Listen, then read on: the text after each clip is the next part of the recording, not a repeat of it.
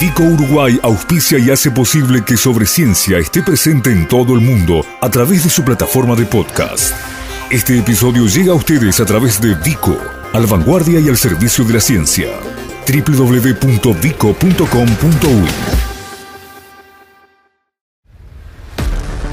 Sobre ciencia en tiempos de coronavirus. Información científica segura y veraz sobre la epidemia de la enfermedad COVID-19. La tarea de los científicos, organismos y centros de investigación uruguayos y los datos actualizados sobre el combate al virus SARS-CoV-2. Sobre ciencia y las radios públicas de Uruguay, difundiendo la ciencia y el conocimiento en la emergencia. En este tiempo, desde que estamos en clima de pandemia, y acá uso específicamente la expresión pandemia porque vamos a hablar de algo con una mirada macro, una escala un poco más global, salir un poquito de, las fronteras de Uruguay, uno ha ido viendo a lo largo y ancho del mundo y sobre todo en, nuestro universo de habla hispana, cómo muchos científicos han ido abriendo de alguna manera su, mirada, su, área de conocimiento para meterse en algunas reflexiones vinculadas a los procesos que tienen que ver con lo que nos ha tocado vivir, desde la resignificación de la propia actividad científica, de la confianza que las poblaciones han ido demostrando hacia sus investigadores, hacia los generadores de conocimiento. Hemos visto también las polémicas eh, a partir de las pseudociencias, de las noticias falsas y demás, lo cual ha generado riqueza en cuanto a reflexiones y se me ocurre que muchos puntos de partida para procesos virtuosos que empiezan a nacer a partir de ahora. De todo esto y un poquito más, abriendo mucho el abanico y conversando prácticamente agenda abierta, eh, va a versar esto, esto que viene a continuación, que es ni más ni menos que la excusa para volver a, saludar y a poner al aire a alguien que ya es un amigo de Sobreciencia a fuerza de, conversar por teléfono y en persona, el físico argentino radicado en La Coruña, aunque en este momento en territorio insular en Canarias, eh, José Destein. ¿Cómo andas, José? Bienvenido, buenas noches. Hola, Gustavo, ¿cómo estás? Buenas noches, siempre es un enorme placer hablar contigo. Sí, lo mismo digo, el, gusto de esta comunicación. Y hoy recordaba, después que, que, agendamos esta charla, que el último intercambio que tuvimos, personal, no al aire, eh, era motivado por otro de los grandes temas que hoy quedó un poquito postergado y no tanto. Eh, recordarás que conversábamos sobre la necesidad de trabajar fuerte en el impacto del cambio climático, de generar conciencia de los modelos sostenibles, eh, y ese también es un proceso virtuoso, ¿no? Que, que, que se solidifica a partir de este momento. Sí, sí, el, el, tema, bueno, evidentemente está conectado a este. Eh, no, quizás no tanto, bueno, eh, en parte también en las causas, pero a mí no me gusta incidir tanto en eso porque la, porque una pandemia puede ocurrir sin cambio climático. Sí, claro, está claro, que el cambio climático puede acelerar, facilitar, aumentar las probabilidades, pero pero bueno, no no me gusta, me parece que siempre cuando uno es un una exageración a veces algunas cosas termina jugando en contra de la propia causa. De acuerdo. Pero, pero lo, en, en, la parte en la cual más quizás me, me, llama la atención es en el hecho de que la pandemia, igual que el cambio climático, es un problema global que nos involucra a la especie humana como totalidad. Y entonces este esta pandemia en algún momento, bueno, en España empezó el tema en marzo muy fuerte, entonces yo llevo medio año con este tema en la cabeza eh, y con ciclos, ¿no? Ahora estamos en un momento de ciertas libertades en España, pero me temo que volveremos muy pronto a estar en, en cuarentena. Eh, nada, una de las preocupaciones mías era que esto podía, o de las esperanzas casi te diría, podía ser una, un globo de ensayo para ver cómo reaccionamos los seres humanos cuando tenemos un desafío global que demanda eh, ponernos todos de acuerdo, demanda orquestar una solución eh, igualmente global, ¿no? Porque esto no es un tema que ningún país va a resolver solo actuando, este, no sé, saliéndose de la OMS, por ejemplo, o haciendo ese tipo de cosas. Y bueno, la verdad que estoy un poco bajoneado con, con, lo que veo. Este, veo que, en fin, no tenemos muchas, eh, no, hay muchos motivos para la esperanza. No, no hay, pero vos fíjate, mira, eh, acá te, te, juego por la otra punta. Eh, Ojalá. no, mira, en, en, cuanto en seis, siete meses, o si querés vamos al, minuto cero, ¿no? A, esa segunda semana de diciembre, que vendría a ser cuando eh, en, Wuhan empieza a identificarse eh, la, la, enfermedad provocada por este virus desconocido. estamos hablando de nueve meses a esta parte, y la cantidad de conocimiento que se ha generado y la cantidad de redes globales de investigación que se han formado y consolidado no es menor. No, no, por supuesto. Pero sí, sí, a ver, eh, me alegro de que introduzca una nota positiva porque yo tampoco quiero, este, pobres a los oyentes, este, impregnarlos de, mi negatividad. Ya me gustaría, o sea, ojalá que, que, sea los puntos que estás remarcando vos los importantes y no los que, los que, los que comento yo. Eh, sí es cierto eso, también es cierto que uno ve toda la pugna por, por, por las vacunas, es cierto que esto está muy mediado por a través de los medios. No estoy muy seguro de que reflejen muy bien la realidad, pero pareciera que, que es una carrera a ver quién se hace millonario en lugar de ser una carrera por este por resolver un problema que nos eh, no sé que, que, es que afecta a nuestra especie y que debería eh, yo entiendo que, que la gente que está incurriendo en gastos para resolverlo debería al menos recuperar el dinero invertido pero no sé eh, no no no no me gusta mucho de lo que estoy viendo eh, en todos los países, quizás en Uruguay como no estoy muy seguro, pero en Uruguay veo que la, la, em, la pandemia impactó bastante menos. Eh, no sé si se está dando lo que está ocurriendo en otros países de la gente que sale a militar en contra de la cuarentena, que sale a, negar la existencia del virus, con todas estas teorías disparatadas, ¿no? De, de, que esto es una, no sé, que es Bill Gates y Soros, que nos quieren inocular un microchip, o sea, de verdad que estar en el siglo XXI y escuchar frases que no, no, no resisten, eh, digamos, que, no, que no una persona reprobaría primer grado de primaria por decir esas cosas, digamos, y que se puedan decir libremente a mí, a mí me preocupan, me preocupan grave, me, preocupan mucho porque al final en las democracias es una cuestión de, de, de cuánta gente dice una cosa y cuánta gente dice la otra, o sea, no, no, no Claro. Estamos empezando a acostumbrarnos a que cualquier opinión es válida, la dice mucha gente. Claro. Claro, eh, eh, eh, acá lo que pasa, José, y, siguiendo un poco tu línea de pensamiento, ¿no? vos tenés el plano empresarial, digamos, ¿no? De los intereses de los mil millonarios, que en definitiva hacen lo que han hecho siempre para consolidar sus posiciones económicas. Pero después tenés el juego geopolítico. Acá no es casual que eh, los tres ejes que están compitiendo por la carrera de la vacuna sean eh, por, por dos lados, por dos polos, China y Estados Unidos, y el tercero en desgracia, Rusia, pateando el tablero, haciendo anuncios desopilantes también, ¿no? Sí.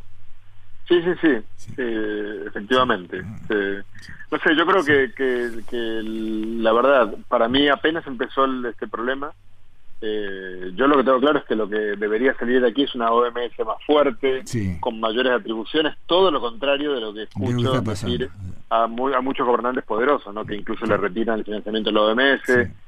Yo no lo puedo comprender, o sea, me encantaría que la gente, yo cuando intento hacer comunicación de la ciencia, trato, una de las cosas que siempre le dedico algún minutito, es a que la gente comprenda que los científicos, por supuesto, somos seres humanos y podemos ser tan malos como otros, pero la comunidad científica yo creo que en promedio eh, tiene un nivel de respuesta ética bastante superior que, que, la, que creo yo que el promedio de la población.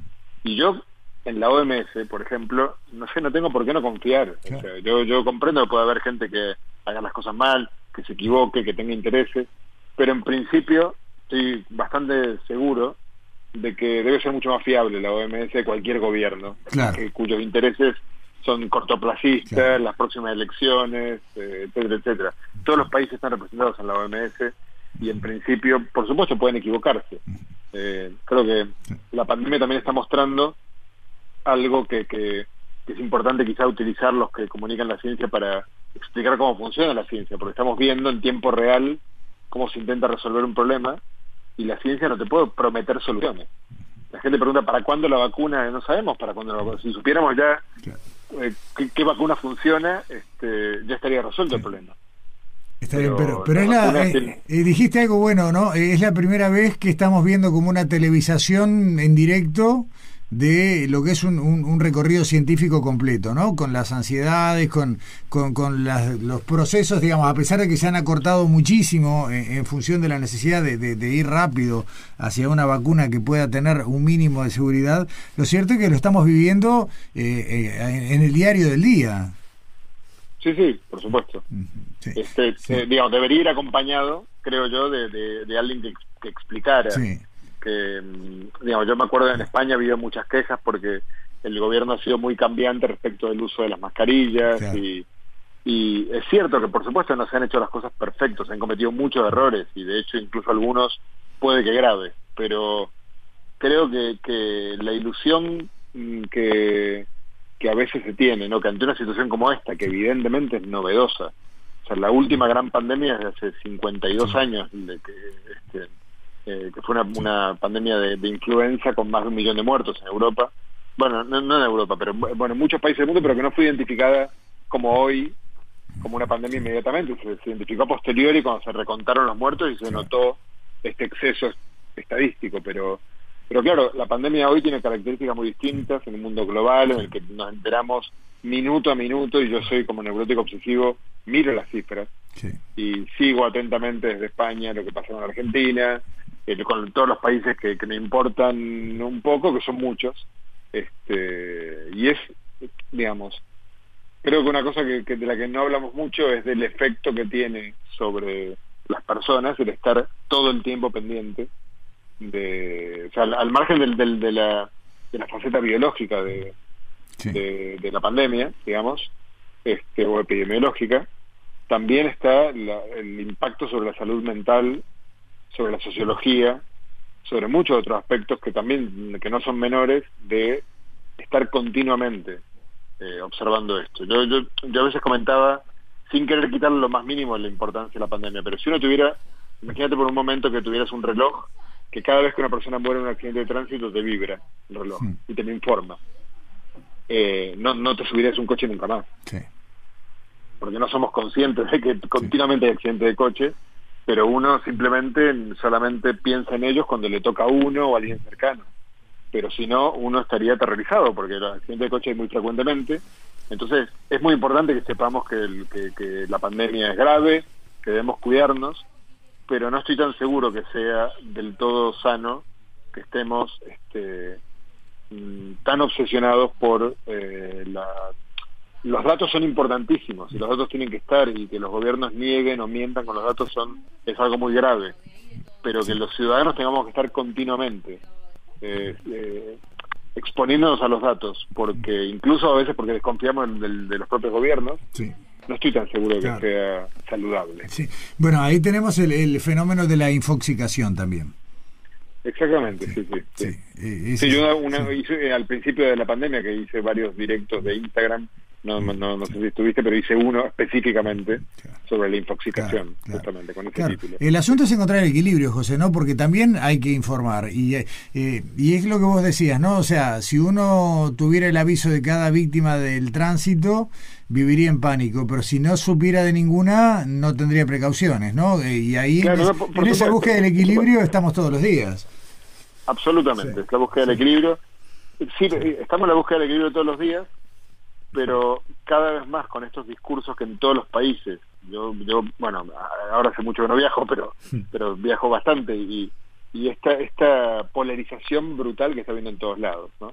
En casi todos los países, no sé si, si también sea en Uruguay, pero en el cual pareciera que ya no hay ninguna posibilidad de punto medio. O sea, uno tiene que opinar A o no A, no existe. Sí. Vos sabés que es, valioso, es valioso lo de Uruguay en la medida en que como se pudo administrar eh, si bien al principio de la cuarentena fue bastante estricta, nunca fue obligatoria y el parate fue grande, pero no total, eh, se ha podido administrar y me da la impresión de que la gente no ha llegado a esos grados de virulencia que uno ve cruzando acá el charco, donde un partido opositor en Buenos Aires o en Argentina en general convoca movilizaciones opositoras al gobierno pidiendo, no sé, que levanten la cuarentena y ya no sabes cuándo hablas de salud pública y cuándo hablas de a quién querés votar en la próxima elección. No, claro, sí, sí. O sea, bueno, que, se, que se use. Claro, es escandaloso. es escandaloso. O sea, obviamente eh, para mí es muy fácil, o sea, yo no tengo mucha simpatía por, por las opciones políticas que se expresan allí, entonces me es muy fácil hablar negativamente, pero yo creo que aunque fuera, aunque fuera gente con la que tuviera más cercanía ideológica, este, no sé, me, me, horrorizaría ver que, que, o sea, no sé exactamente qué es lo que qué es lo que pretende, gente que sale a exponerse y exponer a otros, porque el punto clave que al principio de la pandemia en España se se, se, mencionaba mucho y luego se dejó de mencionar, creo yo. Cuando, cuando se empezaron a usar las mascarillas se dejó de, se dejó de poner el foco en que uno se cuida para cuidar a los demás. Claro. En una pandemia. Claro. Sea, yo, yo en, en, una de las cosas eh, que, mira, me había olvidado, pues hace bastante tiempo que no, que no hablo del tema, pero una de las cosas que comentaba cuando tenía estos diálogos por Instagram es que una, una pandemia es una enfermedad del cuerpo global de la humanidad. No es una enfermedad ni, ni tuya, ni mía, ni de los uruguayos, ni de los montevideanos, no, no. Es del cuerpo global de la humanidad. Entonces, uno es una especie de célula, de ficha en esa gran enfermedad. No es tanta la preocupación de que a vos te agarre, sino de que no seas un vector transmisor que enferma el cuerpo entero. Y yo creo que mm, sería importante todo el tiempo remarcar ese punto, eh, que, yo creo que es, que es crucial y que además creo que podría llevarnos un poquitito más en la dirección de comprender que estamos en un barco todos juntos. Acá no no, eh, no, no sirve de mucho que un país este, crea que está haciendo algo para protegerse si el país al lado se, se va a ir al bombo, porque no, no vamos a ir todos al bombo. Si, si, si, esto no se cubra, va a seguir dando vueltas por el mundo. Eh, José, eh, para, para redondear y, liberarte, mm, eh, ustedes están atravesando el verano. El verano implicó una mm, habilitación a muchos movimientos en Europa, en España también. Y al fin de cuando pasás raya, otra vez están mirando la cuarentena de cerca, con casos en alza, con preocupación por la nueva ola. No fue una buena idea, ¿no? No, pero la, verdad que el, tema, si, uno, si uno se centra en el aspecto epidemiológico, no, no lo fue y los números ahora son tremendos en España, o sea, son con, números mucho más bajos que esto, ya había cuarentena. Eh, es cierto que está habiendo aparentemente muchas menos muertes, no está muy claro si es porque, no sé, el virus se ha vuelto menos, viste que hay una tendencia en los virus a, a que las, las eh, cepas menos virulentas sean las que más largo viven, pero yo creo que es muy pronto para que eso haya ocurrido, pero bueno, quizás porque se está contagiando mucha gente joven, entonces eh, mucha gente está asintomática o, lo pasa muy levemente, pero pero bueno, tampoco, o sea, uno, uno evidentemente la cuarentena uno, uno tampoco es eh, muy viable mantener una cuarentena generalizada en el planeta durante durante eh, muchos meses, o sea, de hecho la opción de la cuarentena es, es buena, es la mejor si uno tiene una sociedad muy poco concientizada que no es capaz de, organizarse. Claro, Yo creo que en, países en los cuales la gente comprende que el, tiene que usar la mascarilla, no si te está mirando la policía o alguien, sino siempre. Eh, o sea, que uno tuviera interiorizado que uno lo está haciendo para cuidar a los demás, para cuidarse a uno también, pero para cuidar a los demás. Entonces, bueno, uno tiene más posibilidades, como uno ve que, que aparentemente ocurre en el mundo oriental, o sea, yo no, no, no he estado allá, pero pareciera que los orientales tienen mucho más claro este, este punto y están atravesando esta pandemia con muchísimo menos este, gravedad que, lo, que muchos otros países. Entonces, claro, nosotros estamos todos este, pendientes de ver si el vecino eh, está tan tan jodido como yo o, si no, este, yo voy a ser más vivo que el vecino y voy a ser, voy a, si el otro... tenemos la cabeza puesta en esas cosas y la verdad es que, bueno, en fin, terminamos de alguna manera sufriendo las consecuencias de, de que de no o sea no si uno si uno necesita a un policía al lado para que uno lo esté controlando va a acabar viviendo una además va a acabar viviendo en una sociedad en la que te van a poner un policía al lado para que te vigile.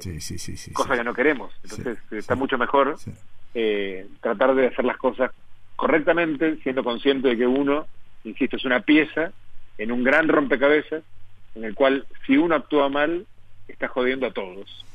Y además, este, bueno, los demás van a empezar a actuar mal también. Entonces, lamentablemente creo que acá sí volveremos probablemente a la cuarentena, me imagino. Quizás no, pero si no volvemos no es por razones epidemiológicas, es por razones económicas. Económicas y, también un poco de salud mental, ¿no? Sí, sí, y un poco también de, de, salud mental porque la gente lo está sufriendo mucho. Eh, José. políticas, porque en, España hay una, hay en España hay una, hay una ambivalencia, es que el gobierno central, que es el único en condiciones de poner de mandar a la gente en cuarentena, eh, no es el que maneja los sistemas sanitarios, que los manejan localmente los, sistemas, las autonomías. Entonces, exactamente. Este, José, eh, como, como, pasa siempre que conversamos, el tiempo desapareció en el reloj. Eh, te agradezco muchísimo, te agradecemos muchísimo eh, la charla. La verdad que me, he quedado reflexionando en varias de las cosas que, fueron apareciendo. Y bueno, ojalá que, que, cuando te vuelva a llamar ya sea para hablar de otra cosa y no tengamos que volver a esto. O, o mejor aún, sea para decir que estás volviendo para esta parte del, del planeta que hace mucho que no venís. Eso me encantaría, me encantaría. O sea, iba en abril, lo tuve que cancelar para julio, ahora, lo dejé para diciembre. No sé si podré viajar. Este, sí, espero también, o sea, quizás me agarraste en un momento el lamento, que me agarraras muy, muy, muy luminoso, más bien oscuro en mis reflexiones, pero pero bueno, este, eh, no, es fácil en estos días. Eh, es, fundamental, es, fundamental, es fundamental eh, poner los pies en la tierra en esto. Eh, José, José de Stein, muchísimas Yo te agradezco mucho. Eh, yo también. Te agradezco mucho y espero, espero visitarte pronto. Eh, ojalá que sí, te esperamos por acá. Nos vemos. Un abrazo fuerte. Igualmente. ¿Tiene dudas sobre el coronavirus? Sobre ciencia, habilita el WhatsApp 098 2243 32 para recibir sus audios con preguntas sobre la epidemia, las que serán respondidas por los principales expertos de Uruguay. WhatsApp especial de Sobreciencia 098 22 43 32.